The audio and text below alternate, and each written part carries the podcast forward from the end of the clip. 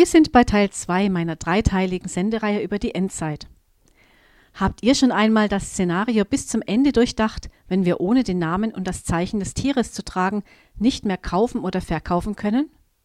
Da bleiben doch sämtliche Spekulationen im Ansatz stecken und wir können nur noch auf die Knie gehen und Gott um Weisheit bitten. Wir werden schon jetzt überwacht, im kleinen Rahmen, über WhatsApp und die anderen Messenger-Dienste, unsere Internetrecherchen und die Zunahme an digitaler Registrierung, wie zum Beispiel die der Personalausweise und Krankenversicherungskärtchen. Auch Rezepte dürfen nur noch digital ausgestellt werden.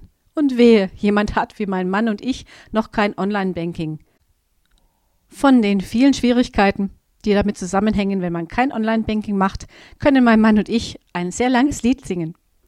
Und ganz zu schweigen von der drohenden Abschaffung des Bargeldes. Diese Abschaffung ist in manchen Ländern schon erfolgt oder wird gerade praktisch umgesetzt.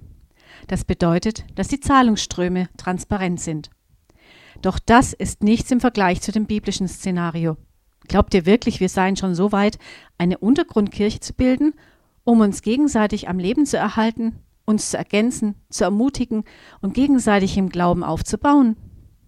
Ich lade euch ein, das geschilderte Szenario einmal selbst bis zum Ende zu durchdenken, vom rein organisatorischen Gesichtspunkt aus bis hin in euren Gemeindealltag.